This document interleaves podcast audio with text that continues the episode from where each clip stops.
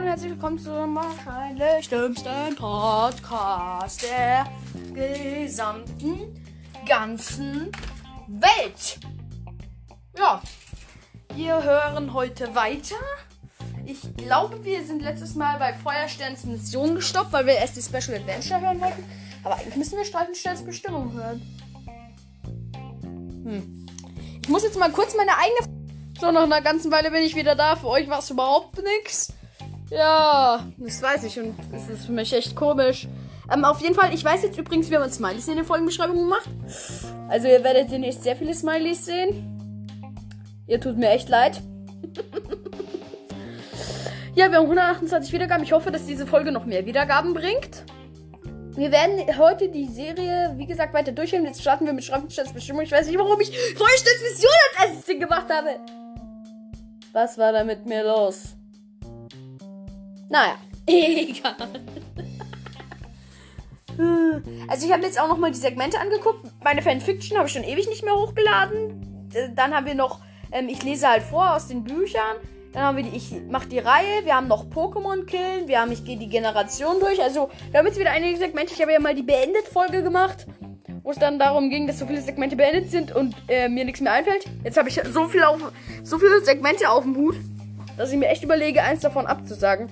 Und ich glaube echt, das erste, was ich absagen würde, ist die Fanfiction, weil ich mit der irgendwie nicht. Ja, ich komme schon weiter, aber ich habe ich hab irgendwie keine Zeit dazu, mit der weiterzumachen. Ja, ich hoffe, ihr versteht das. Auch wenn das niemand verstehen kann. Kein normaler Mensch äh, das verstehen. Ja. So. Streifen, Sterns, Streif. Übrigens hört gerne mal beim Warrior Cats Podcast ähm, rein oder beim Warrior Cats Cast. Das sind auch über Warrior Cats. Der Warrior Cats Podcast macht auch immer wieder öfter Pokémon-Folgen.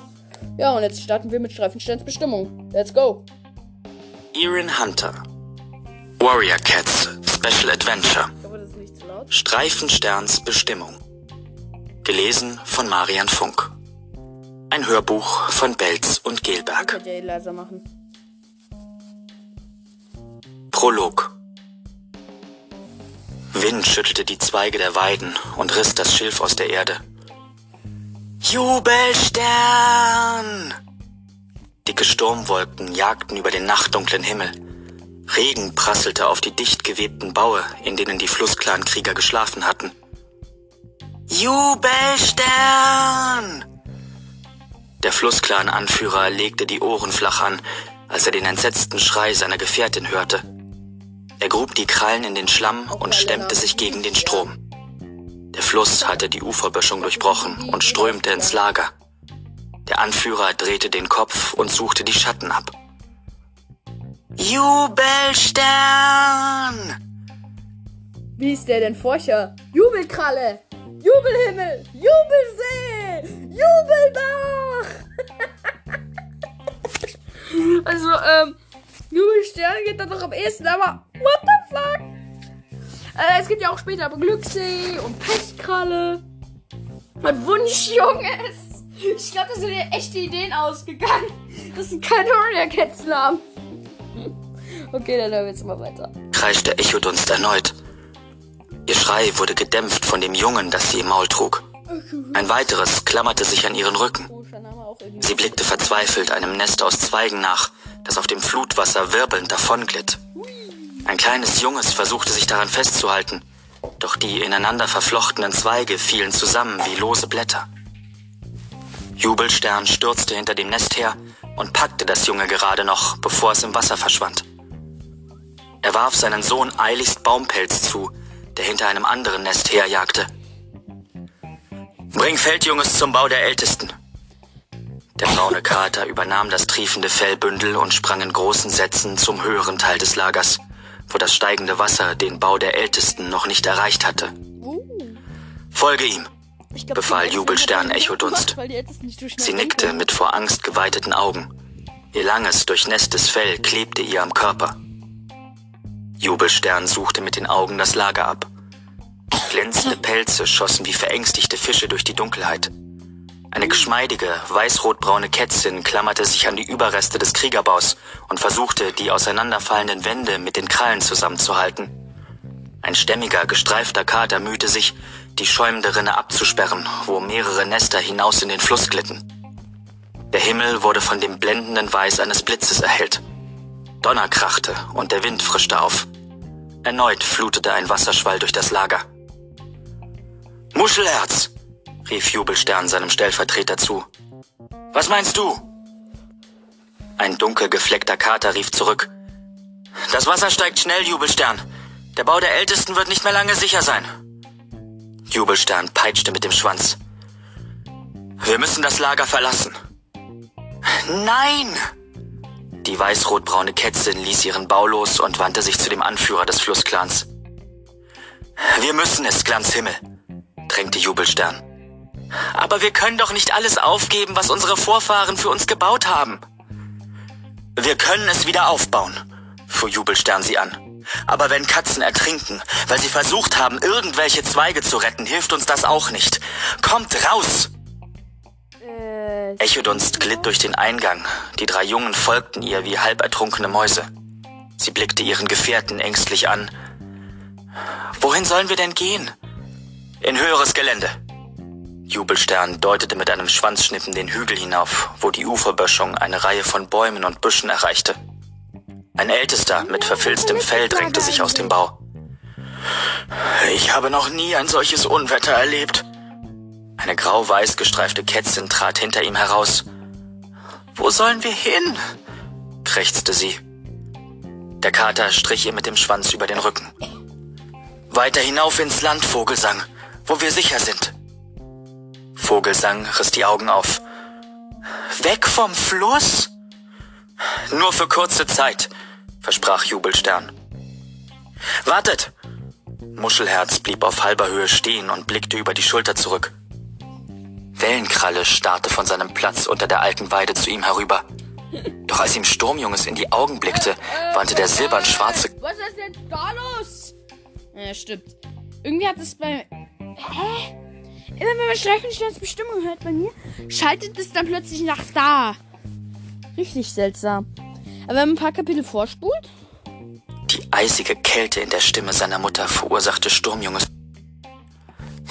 Mach mit! Schiefjunges fühlte Brombeerblütes Atem am Ohr. Hm. Und ihm wurde bewusst. Wir müssen es, Glanzhimmel. Tja. Sturmjunges. Wollen wir hin? krächzte sie.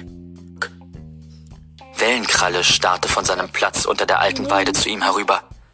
Doch als ihm Sturmjunges in die Augen blickte, wandte der silbern-schwarze Kater den Kopf ab.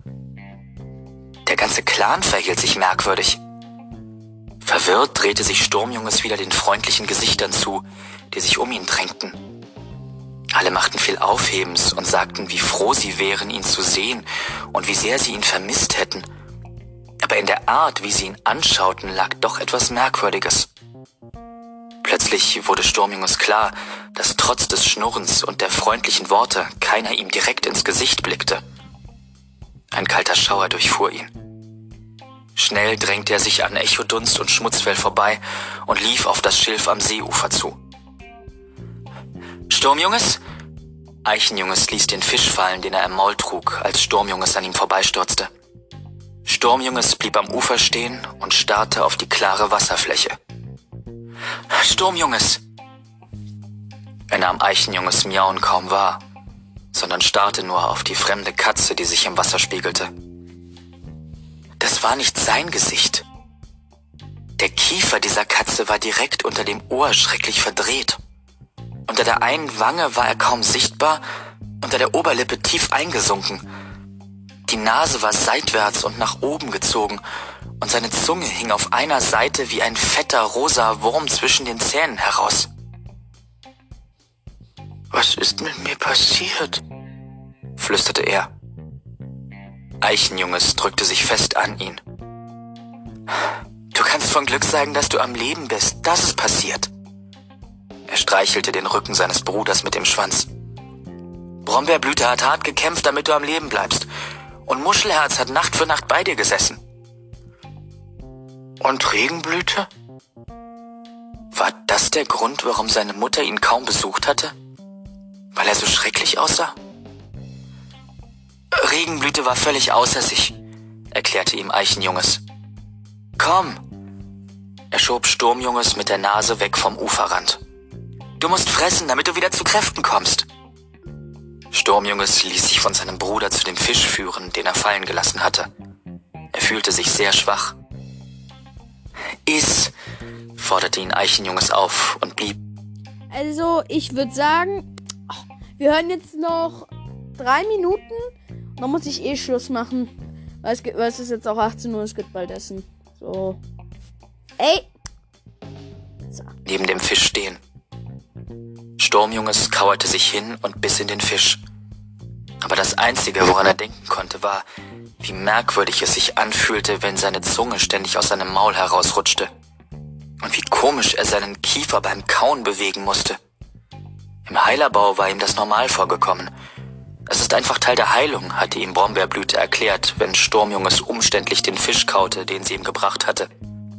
Aber jetzt war er wieder bei seinen Clankameraden. Warum fiel es ihm immer noch so schwer zu fressen?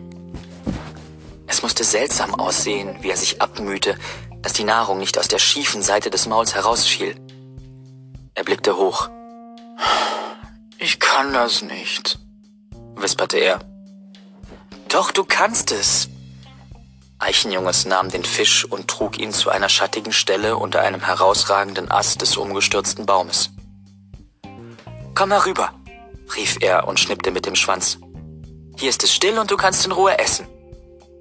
Eichenjunges schob ihm den Fisch hin und trottete zurück auf die Lichtung. Hinter dem umgestürzten Baum verborgen, biss Sturmjunges noch einmal von dem Fisch ab. Er schaute wieder hoch, um sich zu vergewissern, dass ihn niemand beobachtete. Erleichtert und dankbar schlang Sturmjunges die Frischbeute hinunter. Schmerz durchzuckte ihn, aber er kaute weiter. Schließlich war er satt und setzte sich auf. Wo ihm das Fressen aus dem Maul gefallen war, lagen Fischreste. Sturmjunges vergrub alles rasch in der weichen Erde. Heiß vor Verlegenheit sprang er auf, als Eichenjunges hinter dem Ast auftauchte. Bist du fertig? Sturmjunges nickte.